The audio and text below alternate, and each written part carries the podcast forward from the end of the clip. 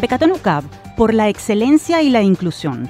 El próximo 31 de mayo, la Universidad Católica Andrés Bello realizará una jornada de recaudación de fondos para apoyar el programa de becas de la institución, que beneficia a más de 30% de sus alumnos en Caracas y Guayana. Sobre esta iniciativa en pro de la educación, conversaremos con Jaime Bello León, director general de Comunicación, Mercadeo y Promoción de la UCAP. Hipertensión arterial, enemigo silencioso. A propósito del Día Mundial de la Hipertensión Arterial, el cardiólogo Carlos Esis, director del Instituto Regional de Investigación y Estudios de Enfermedades Cardiovasculares de la Universidad del Zulia, nos ofrecerá datos y medidas de prevención sobre esta enfermedad que causa la muerte de más de 1.6 millones de personas en el continente americano y sufren 3 de cada 10 venezolanos, aunque muchos lo desconocen. La historia sí tiene jóvenes que la escriban. La reciente edición de la revista Cuadernos UCAB publicó investigaciones realizadas por seis estudiantes del doctorado de historia de esa casa de estudios. Todos tienen menos de 30 años de edad. El profesor Tomás Estraca, director de este doctorado, nos hablará sobre los aportes y mirada que están ofreciendo las nuevas generaciones a la comprensión y preservación de nuestro pasado. Honoris causa para un maestro del 4. La Universidad Pedagógica Experimental Libertador UPEL concedió el doctorado honoris causa al reconocido músico Cheo Hurtado como un homenaje a sus más de 50 años de carrera artística y a su labor a través del programa La Siembra del Cuatro. Con Hurtado hablaremos sobre este reconocimiento y los planes académicos que se abren para su iniciativa pedagógica. Este es el menú informativo que desarrollaremos en la próxima hora. Bienvenidos a Universa, de las voces de la Universidad Venezolana.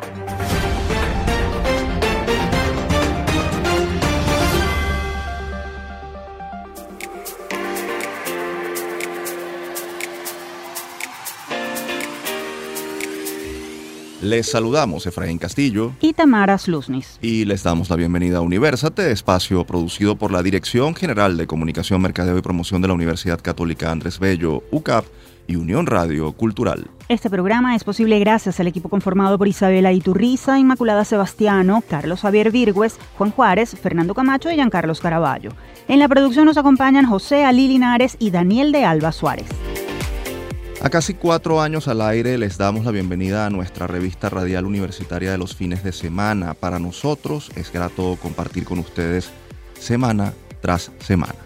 Vamos a comenzar nuestro programa de hoy con una iniciativa que la Universidad Católica Andrés Bello está preparando para cumplir su misión de preparar a las nuevas generaciones con una visión de inclusión.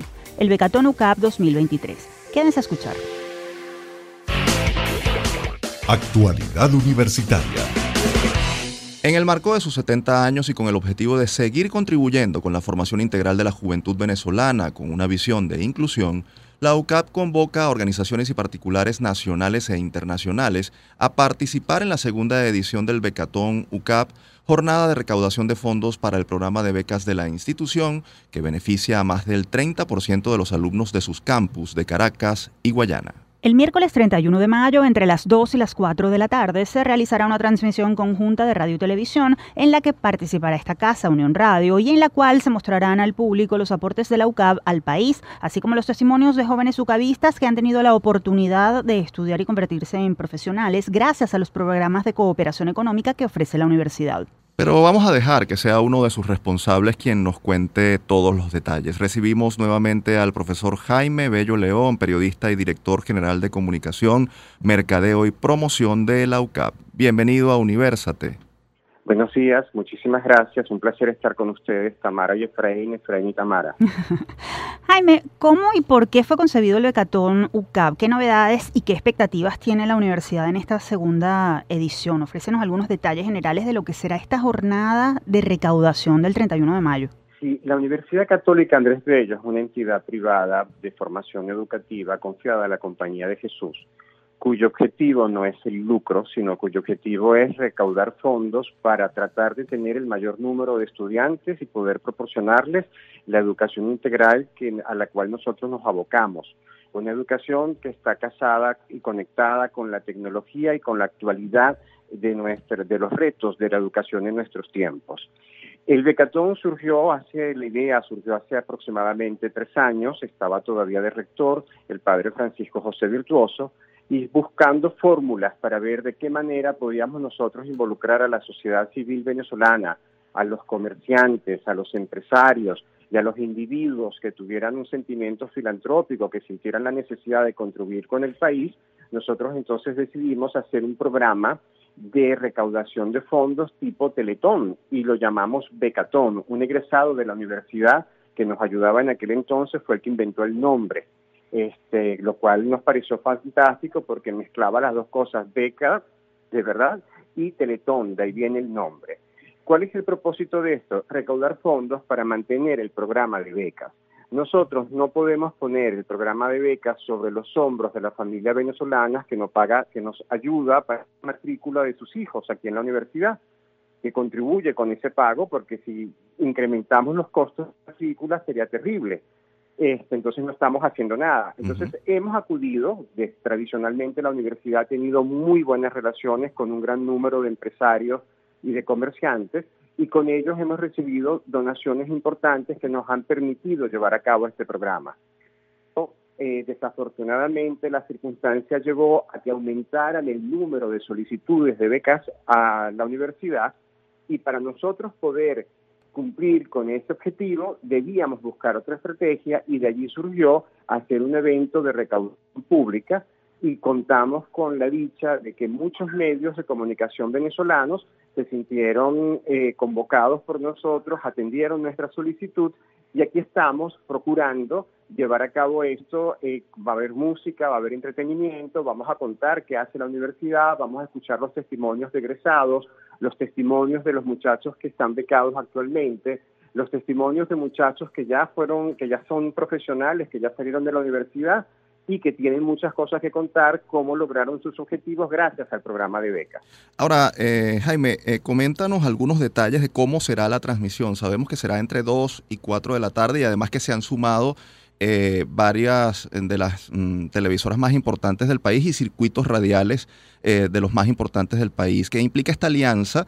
Eh, porque además supone que respetan no solo la marca UCAP, sino el programa de becas y lo que hace. Fíjate, es, un logro que yo de verdad estoy muy agradecido, no, no tengo palabras para decirlo en nombre de la Universidad Católica Andrés Bello, a los gerentes y responsables de los medios de comunicación que han atendido nuestra invitación porque nosotros somos los responsables de lo que se va a transmitir durante esas dos horas, de 2 a 4 de la tarde, el miércoles 31 de mayo.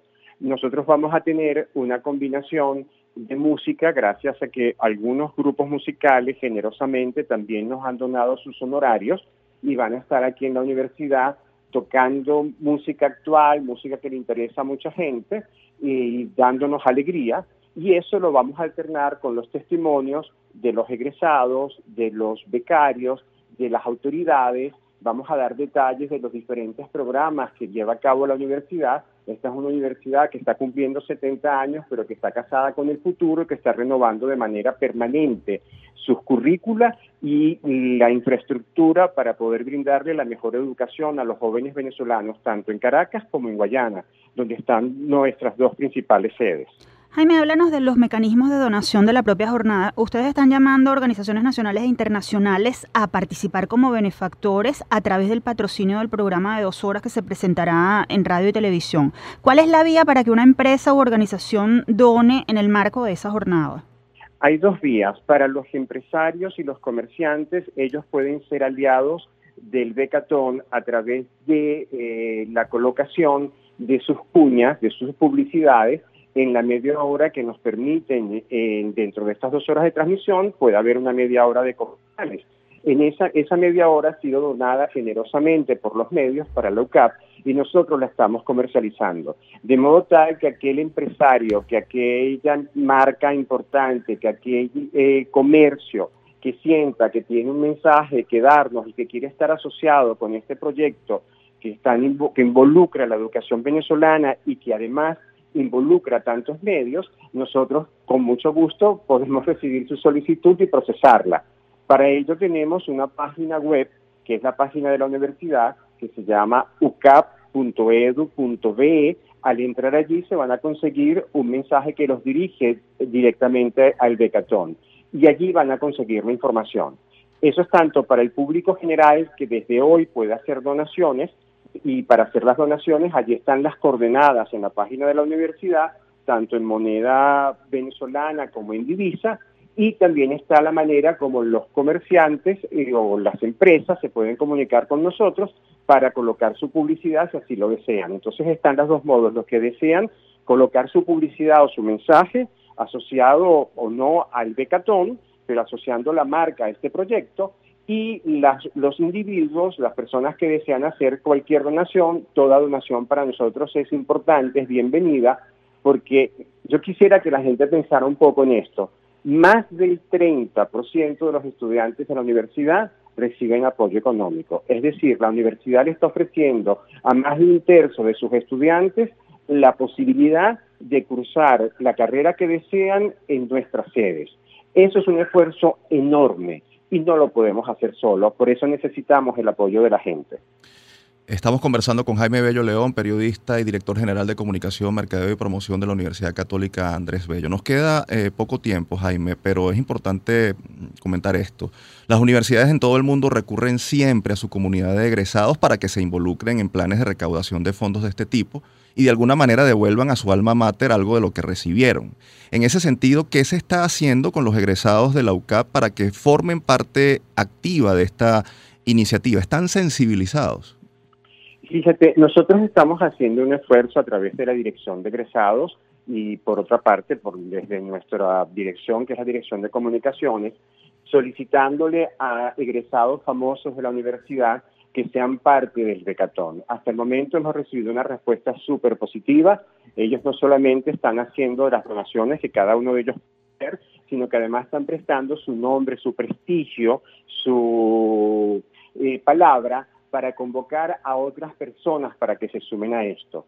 La Universidad Católica le presta un servicio al país muy amplio, muy generoso, diría yo, me atrevería a decirlo. Y yo creo que es oportuno que tanto sus egresados como el resto de los venezolanos que nos han egresado de esta casa consideren la posibilidad de apoyar a un estudiante que va a poder alcanzar las metas de futuro, que le va a permitir ser un profesional con los recursos adecuados para hacer la diferencia para poder aportar a un país que hoy más que nunca necesita el esfuerzo de su gente para seguir adelante. Jaime, muchas gracias por habernos concedido parte de tu tiempo desde Universate y como UCAVistas apostamos por el éxito de esta actividad, el Becatón UCAP 2023, que recuerden será el 31 de mayo en transmisión de radio y televisión entre 2 y 4 de la tarde. Muchísimas gracias Tamara, muchísimas gracias Efraín y esperemos que el Becatón sea un éxito el 31 de mayo para el bien de los jóvenes venezolanos. Confiamos en eso, así será. Nos acompañaba Jaime Bello León, periodista y director general de comunicación, mercadeo y promoción de la UCAP. Si desean más información sobre esta iniciativa o quieren donar, pueden visitar la página ucap.edu.be barra becatón o seguir la cuenta arroba en la UCAP. Desde SOS Telemedicina, de la Facultad de Medicina de la Universidad Central de Venezuela, les presentamos Un Minuto de Salud. El doctor Miguel Morales, médico infectólogo, nos habla sobre el condón femenino. Para prevenir las infecciones de transmisión sexual, además del condón masculino, también se utilizan condones femeninos, que las mujeres pueden usar por iniciativa propia reducen el riesgo de infección y son recomendados por organizaciones internacionales involucrados en la prevención del VIH. Esto fue Un Minuto de Salud. Continuamos con esta emisión de Universate, las voces de la Universidad Venezolana. Pueden encontrarnos como arroba Universate Radio en Twitter, Facebook e Instagram. También pueden seguir esta transmisión en vivo en mundour.com. Para ello solo deben buscar la pestaña Radio en vivo y hacer clic en Unión Radio 90.3. Y en el próximo segmento hablaremos sobre hipertensión arterial con un médico e investigador universitario muy calificado. Quédense a escuchar. Lupa Universate. Según lo revela la Organización Panamericana de la Salud, la hipertensión es el principal factor de riesgo para sufrir una enfermedad cardiovascular.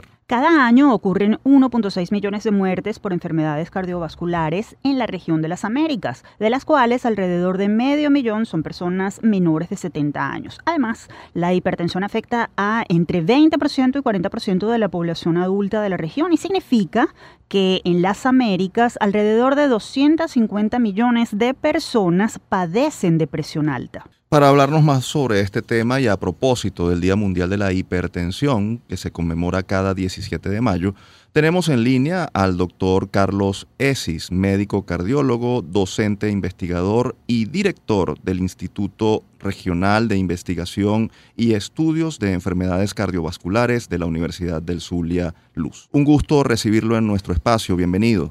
Ah, muchas gracias a ustedes, gracias por la invitación.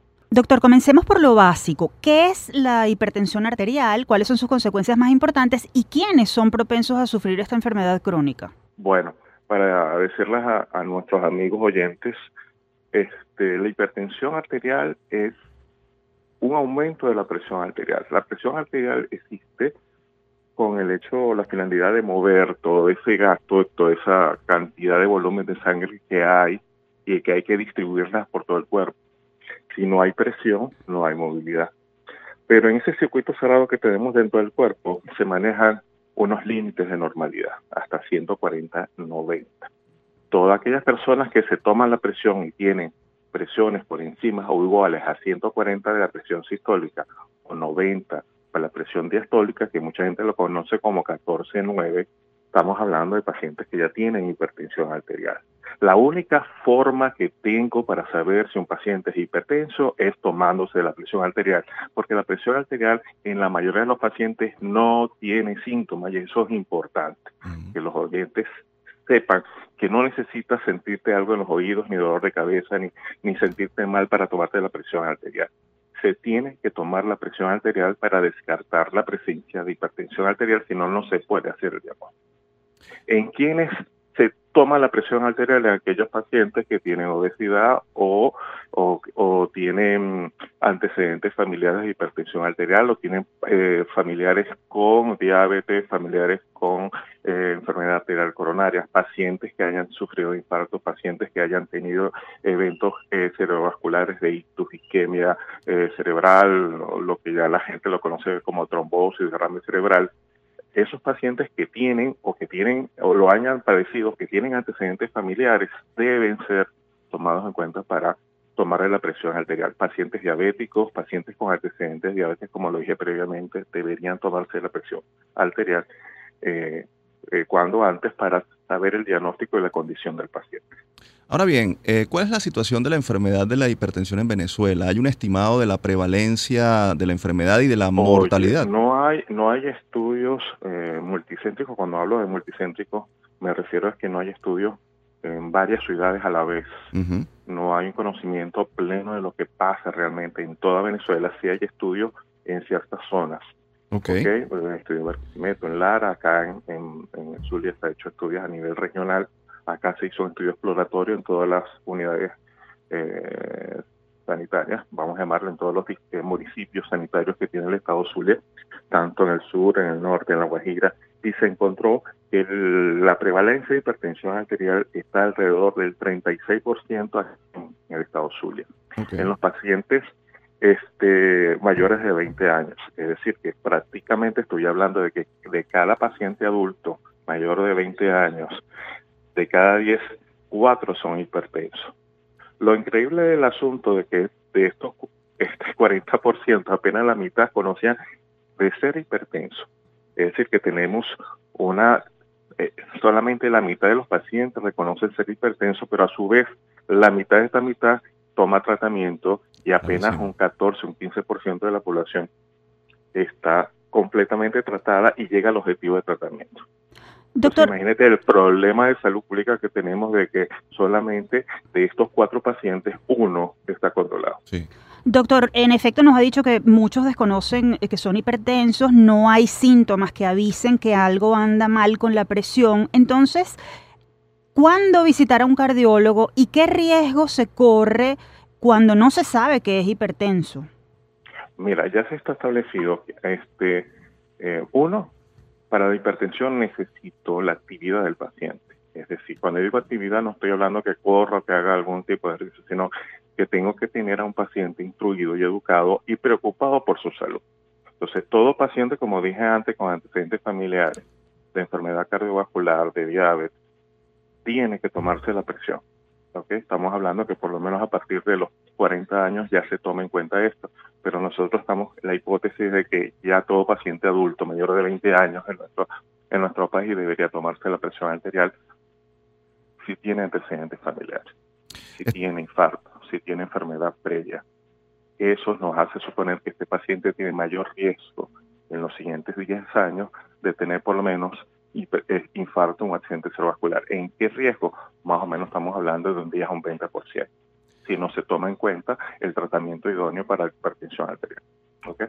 Estamos conversando con el doctor Carlos Esis, director del Instituto Regional de Investigación y Estudios de Enfermedades Cardiovasculares de la Universidad del Zulia Luz. Doctor, eh, se sabe que la alimentación, el estilo de vida y otros factores, mm, incluso emocionales, pueden contribuir a desarrollar hipertensión. ¿Cuáles serían las recomendaciones generales que usted ofrecería desde el punto de vista preventivo? Ok, hay, hay factores que ya se saben que están asociados con hipertensión.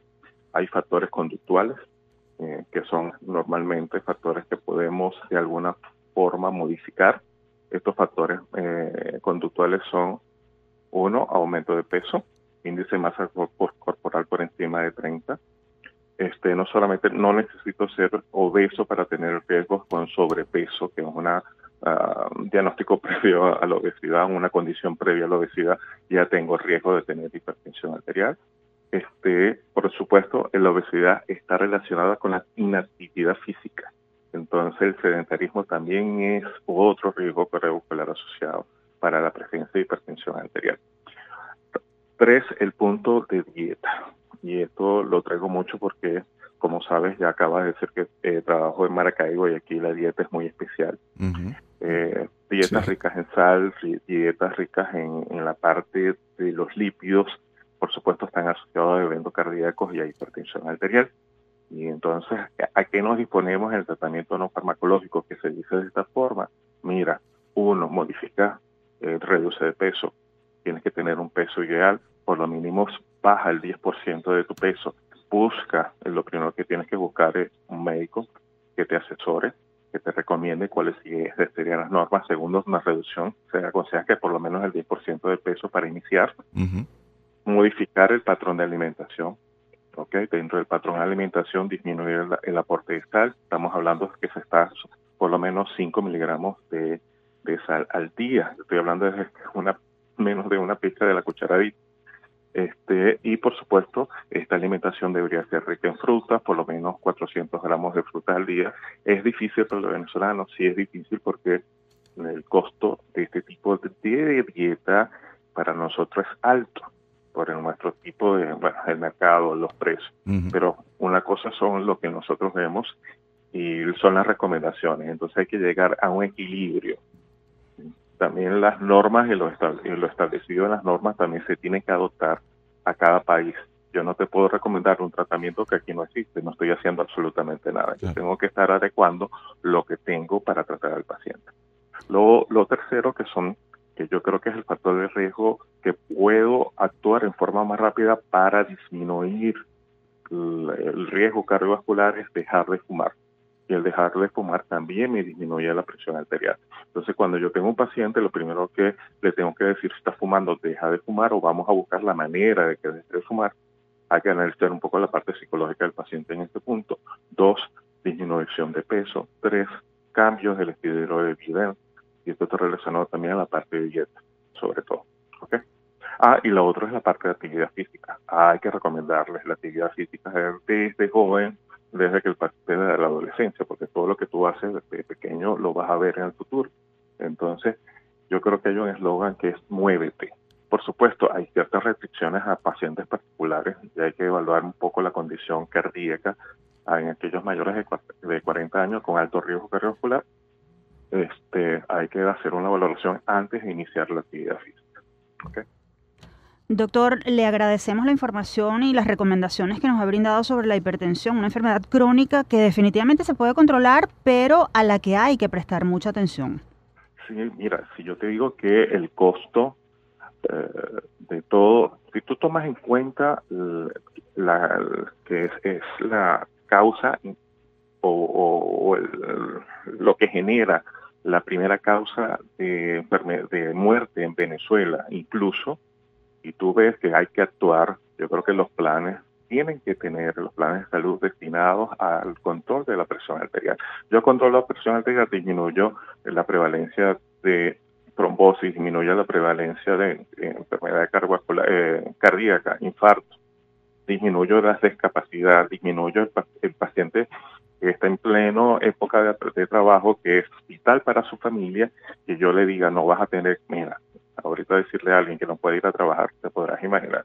Entonces, tú tienes que tener en cuenta de que eso es un granito de arena que tiene un impacto tan alto en la parte de, de, la economía, te estoy hablando tanto familiar como nacional, que tú dices, mira, hay que controlar la hipertensión arterial. Es importante, sí, porque es el factor común para todo. Si yo te digo que la, prácticamente la mitad este, o el tercio de pacientes que se mueren en Venezuela están relacionados quitando, estoy hablando aquí, quitando la parte del impacto de la delincuencia, porque hay asesinatos y todo eso, este, prácticamente se lo lleva las enfermedades relacionadas a hipertensión, enfermedades cardíacas y enfermedades cerebrovasculares.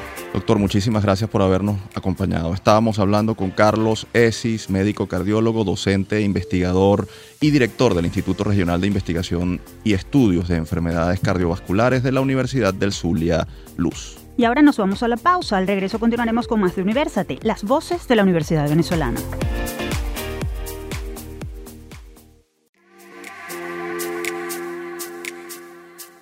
Estamos de vuelta en Universate, las voces de la Universidad Venezolana. Aquellos que deseen escuchar cualquiera de nuestras emisiones anteriores pueden acceder a las plataformas iBox, YouTube, iTunes, Google Podcast y Spotify.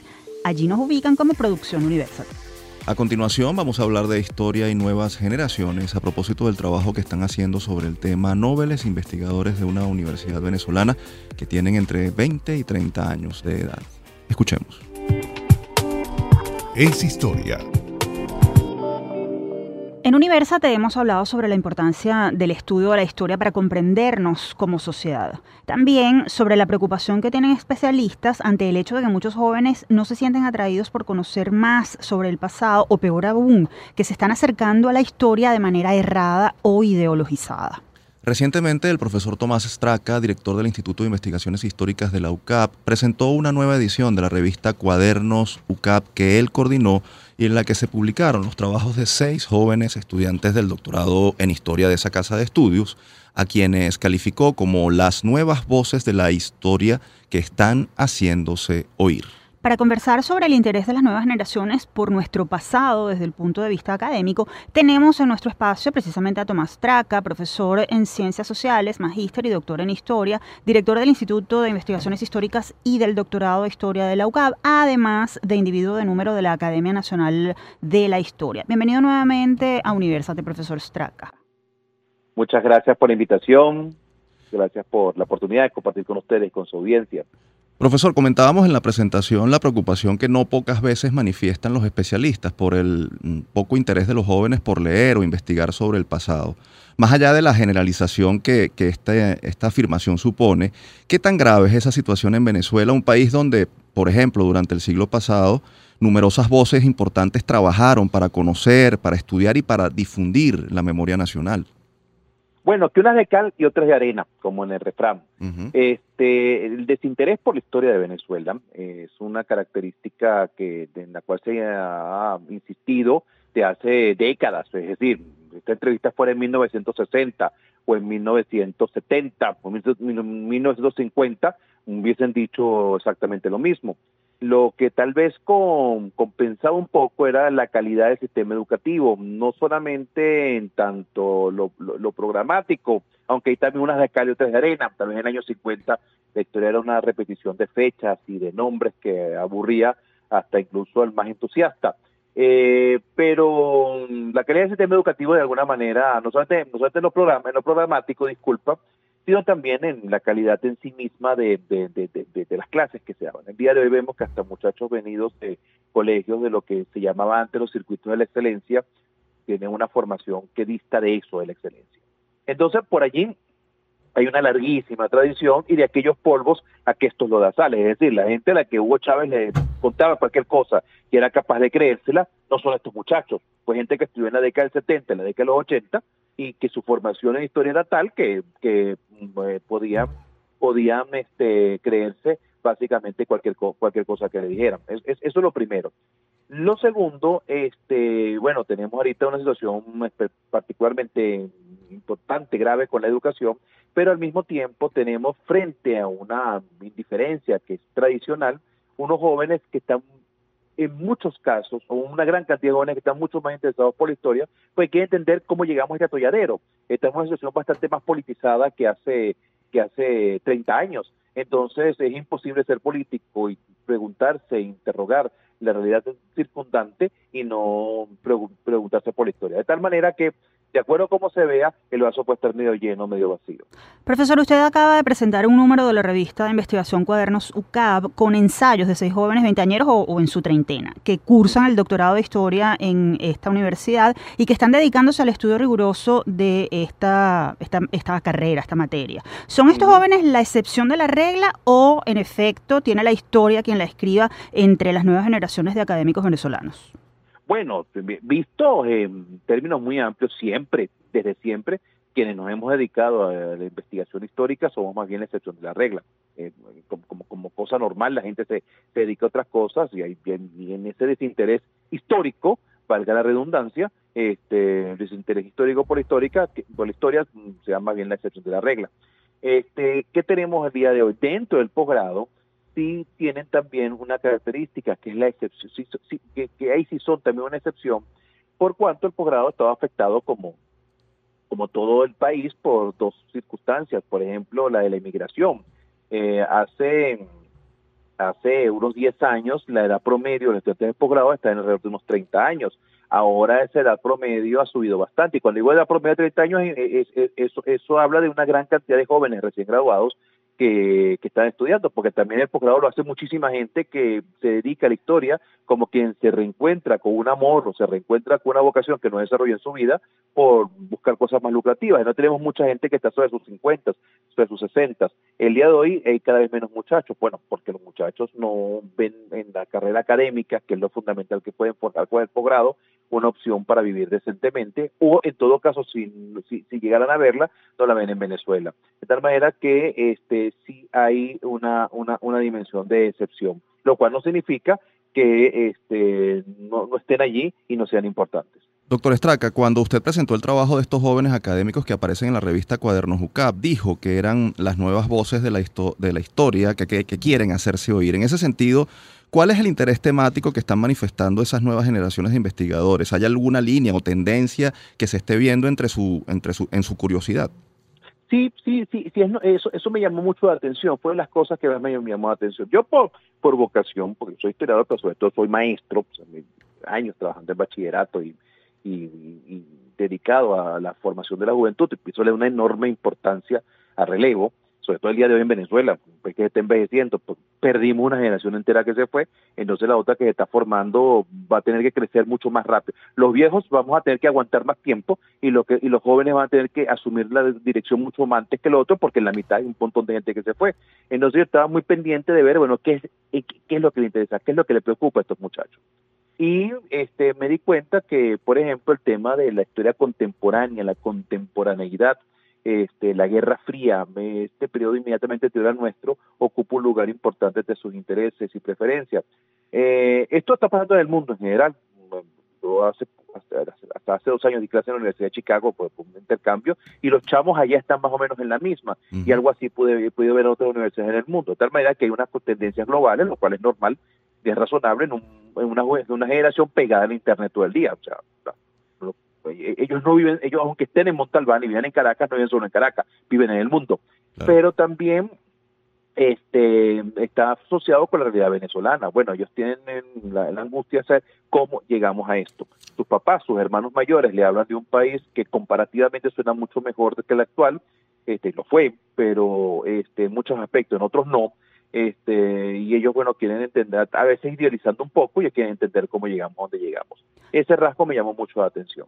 Estamos conversando con Tomás Traca, individuo de número de la Academia Nacional de la Historia y director del Instituto de Investigaciones Históricas y del doctorado en Historia de la UCAP. ¿Por qué es importante que nuevas voces se incorporen a la investigación de la historia de nuestro país? ¿Qué aportes pueden brindar las miradas de estas nuevas generaciones a la comprensión del pasado y del presente?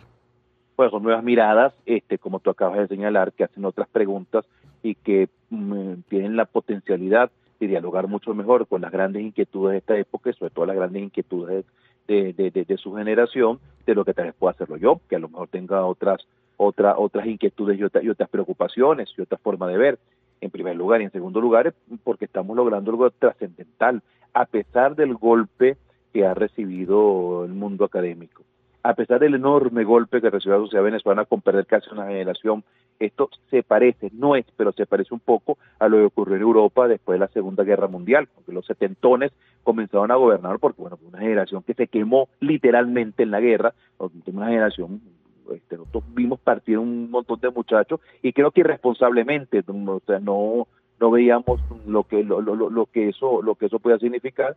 Y bueno nada entonces tenemos instituciones que están golpeadas y no tenemos un relevo. Bueno lo que eso eso habla es el fin de la civilización el fin de la cultura. Es decir se acaba. Y bueno este, este, es el semillero de la gente que va a retomar el testigo y eso no es poca cosa. Finalmente, eh, profesor Estraca, ¿cómo hacer para que más jóvenes se interesen por investigar la historia, por conocerlo y por supuesto, por conocerla y por supuesto por difundirla de manera rigurosa?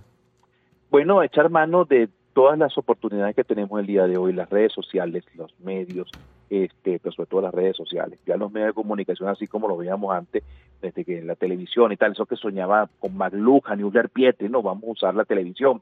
Este, ya, ya, ya, eso, ya, eso está de modé, aunque estoy hablando aquí en la radio, pero bueno, tanto los medios como, como, como, como las redes son una oportunidad, nuevos lenguajes, nuevas, nuevas, nuevas visiones, nuevas propuestas, esto va a ayudar a que cada vez más gente se interese. Como estamos dándonos cuenta, por ejemplo, con los muchachos que están metidos en el mundo político o aquellos que deciden insistir en lo académico. Creo que allí tenemos una oportunidad. Aprovechar estas oportunidades para que cada gran debate nacional, y siempre todos los días hay alguno, este, sea también una oportunidad para discutir los grandes temas en perspectiva histórica y así forjar ciudadanía. Profesor Straca, agradecemos que nos haya acompañado hoy en Universate. Además, siempre es buen momento para hablar sobre historia.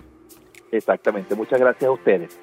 Conversábamos con el profesor Tomás Straca, historiador, docente, investigador y director del Instituto de Investigaciones Históricas de la UCAP, para revisar las investigaciones de los jóvenes historiadores de la UCAP de las que hemos hablado en esta entrevista. Pueden escribir en Google Cuadernos UCAP número 18, Nuevas Voces. Además, si están interesados en conocer más información sobre la maestría o el doctorado en historia que ofrece la UCAP, pueden ingresar al portal posgrado.ucap.edu.be o seguir la cuenta arroba posgradoucap.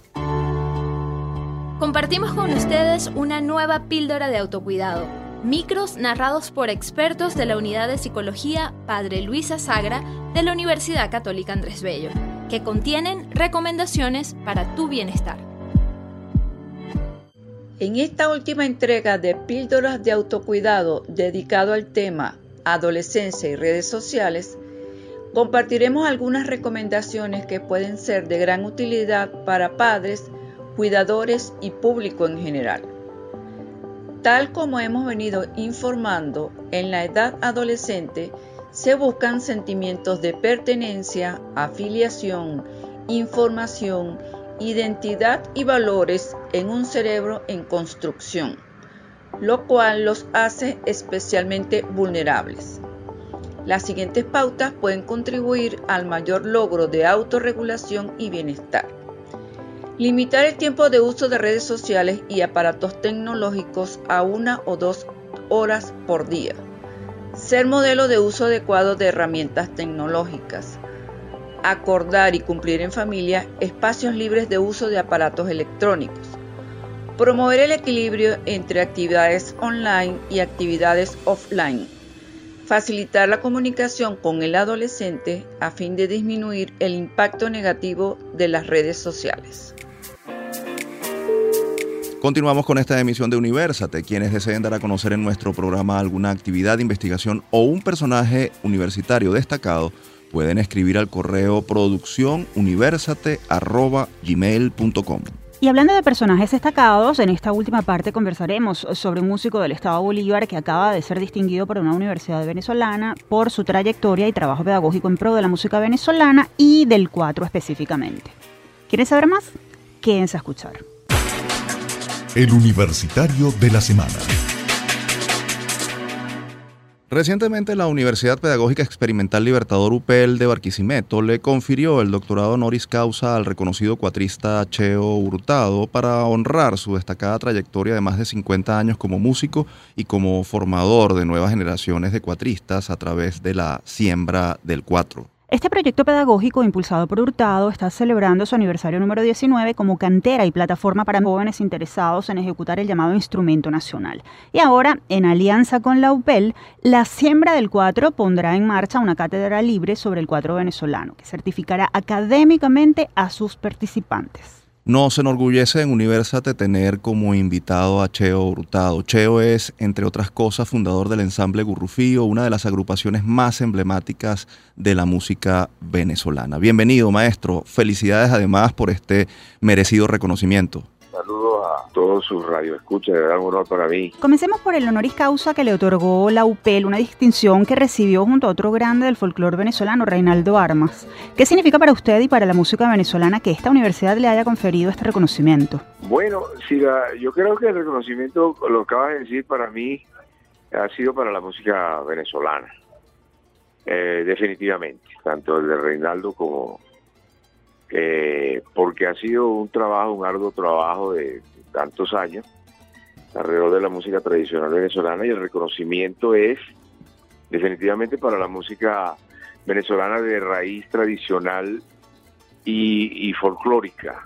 Y así se lo, bueno, se, lo merecen otras personas que eh, por diferentes vertientes, diferentes, diferentes caminos, han, han mantenido en el tiempo nuestra, nuestra música. Y el 4 definitivamente aglutina toda la, eh, ya te voy a decir, la venezolanidad o la algo que yo veo que con, un poco de, preocupación, yo no me preocupo mucho, yo me ocupo más que preocuparme sobre la identidad del venezolano. Y el 4 está llamado a ser quien puede unificar todo lo, lo que rodea el comportamiento, porque la cultura nada más no es el arte, todo cómo, cómo nos comportamos, cómo hablamos, cómo comemos, cómo... Y creo que el, cuatro es el ente integracionista en, en, en, lo que está pasando ahorita con respecto a la, a, la venezolanidad, a la identidad del venezolano. Y me parece que el reconocimiento definitivamente eh, eh, fue muy bien otorgado al cuatro y a la música tradicional venezolana. Señor Hurtado, precisamente a pesar de la transculturización y la influencia de la música extranjera, el cuatro se mantiene como un instrumento atractivo para las nuevas generaciones. ¿Cómo han contribuido proyectos como la siembra del cuatro con este logro? ¿Cuánta gente se ha formado en estos 19 años y qué trabajo se ha hecho? Mira, eh, vamos a decir, tenemos un chat donde convergemos o interactuamos más de 300 cuatristas, incluyendo los que están por, por el mundo, pero eso es muy poco. Eh, eh, eh, creo que con estos 20 años que vamos a cumplir, como dice el tango, 20 años muy poco. Eh, no es nada. 20 años es nada. Y, es nada, porque simplemente cuando cuentas la cantidad de violinistas que hay en el sistema, por ejemplo, sin, sin, nada que, que nada más que agradeciendo que existe el sistema, son muchos más los violinistas que hay en el país que, los cuatristas. Yo creo que estos primeros 20 años son como una introducción, nada más que el comienzo de algo que hay que hacer y que hay que, forjar. Todavía cuando contamos con las manos, que dice, que dice que el 4 está por el mundo, yo creo que llegamos a 20 o 25, cuando nombramos los tres de este cuatro trío de, de Luis Pino, de Joel, de los que están por Colombia, los que están en Chile, los que están en Argentina, todavía somos muy pocos porque donde se donde hay un poco más de movimiento en Miami, Miami no es los Estados Unidos y mucho menos el mundo. Entonces puede que ahí esté el Pollo Brito, está Henry Linares, está C4 Trío, está, eh, hablo de, Florida, está Daniel, está, eh, puede que llegue a 10. ¿Eso es suficiente para Florida? No, para los Estados Unidos menos. mucho menos para América Latina y para el mundo. Entonces creo que esto simplemente es un comienzo donde tenemos que que por eso que hay que agradecerle a la UPEL de darnos esta oportunidad de la cátedra libre de cuatro en las universidades, porque siempre he estado seguro de que el trabajo hay que hacerlo. Primero doméstico, primero el, trabajo es doméstico, es, un, es un trabajo de los padres y representantes desde la mañana, mientras preparan al muchacho para mandarlo para el colegio, para, para cualquier nivel de educación, tiene que sonar la música tradicional venezolana, tiene que poner a Simón, tiene que poner a María Teresa, tiene que poner a Torrealba, puede tener todo. Entonces ya, ya como son una, una esponja, ellos van cantando eso, porque ya cuando salen fuera de la casa está la contaminación. No, tú no dijiste esa palabra, pero está la, la, la, la invasión foránea de los, de los géneros que hay, y entonces es una competencia desleal, porque las transnacionales del disco se le pagan a la, a la o, hacen un convenio con la, como te digo, con, con las cadenas radiales y lo que suena en la pauta es música extranjera, que hay buena también. Eh, entonces, ¿qué, ¿qué pasa? Que el trabajo hay que hacerlo cuando me dicen que qué mensaje le das a la juventud con respecto a cuando no, no, la juventud es la familia. Es la familia que es el núcleo de, de la sociedad que está bastante deteriorado por otros aspectos.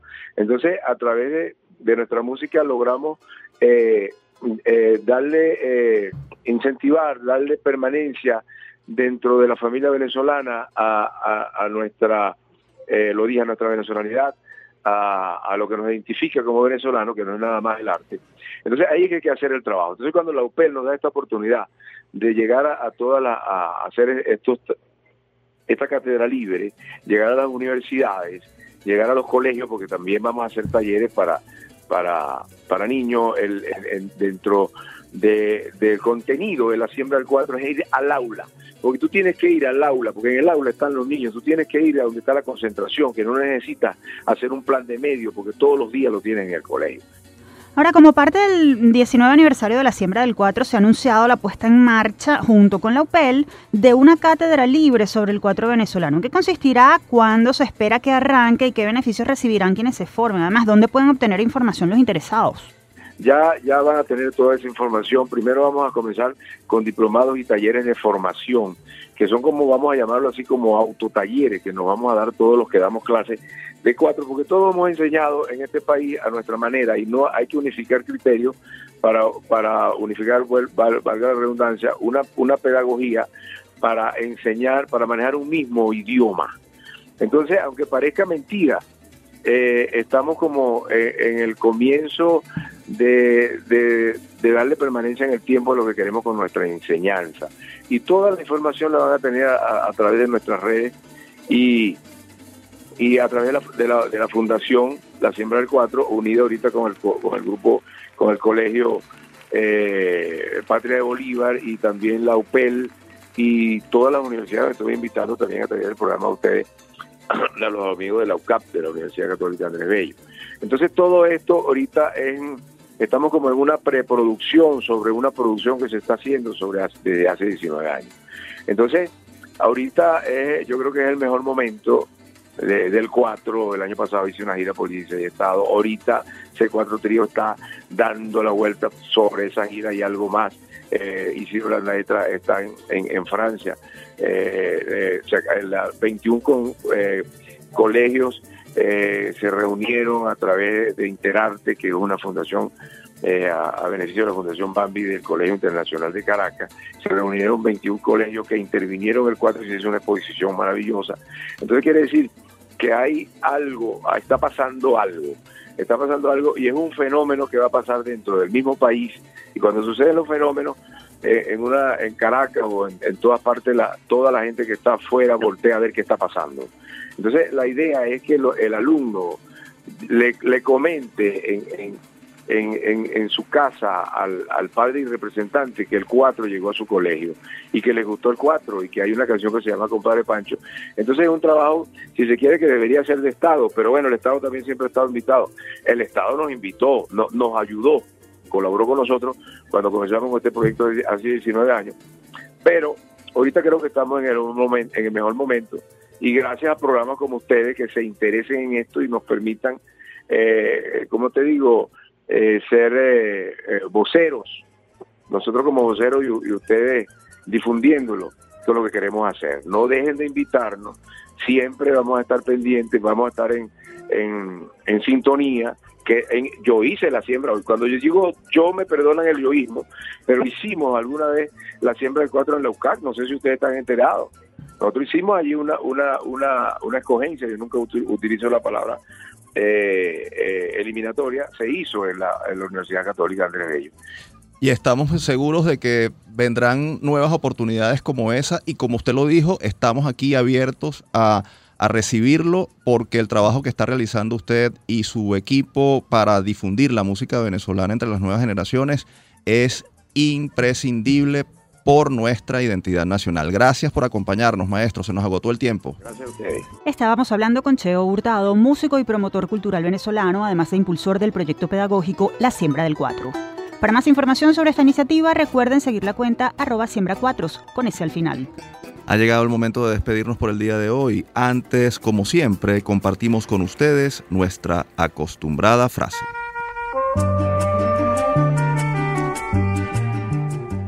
La escuela no puede ser el reflejo de la sociedad que tenemos. La escuela debe ser el reflejo de la sociedad que queremos. Lo dijo Luis Beltrán Prieto Figueroa, insigne educador, filósofo de la educación, abogado, político, poeta y crítico literario venezolano, fundador y primer presidente de la Federación Venezolana de Maestros. Nacido en la Asunción, Nueva Esparta, en 1902 y fallecido en Caracas en 1993, Traemos a colación sus palabras porque el pasado 23 de abril se conmemoraron 30 años de su partida física.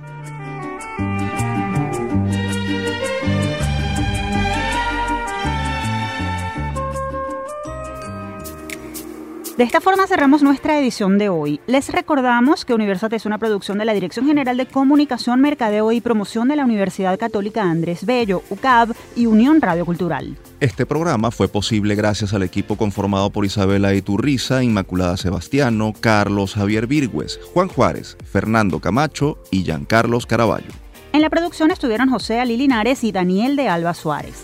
Y en la conducción, quien les habla, Tamara Slusnis y Efraín Castillo. Hasta la próxima.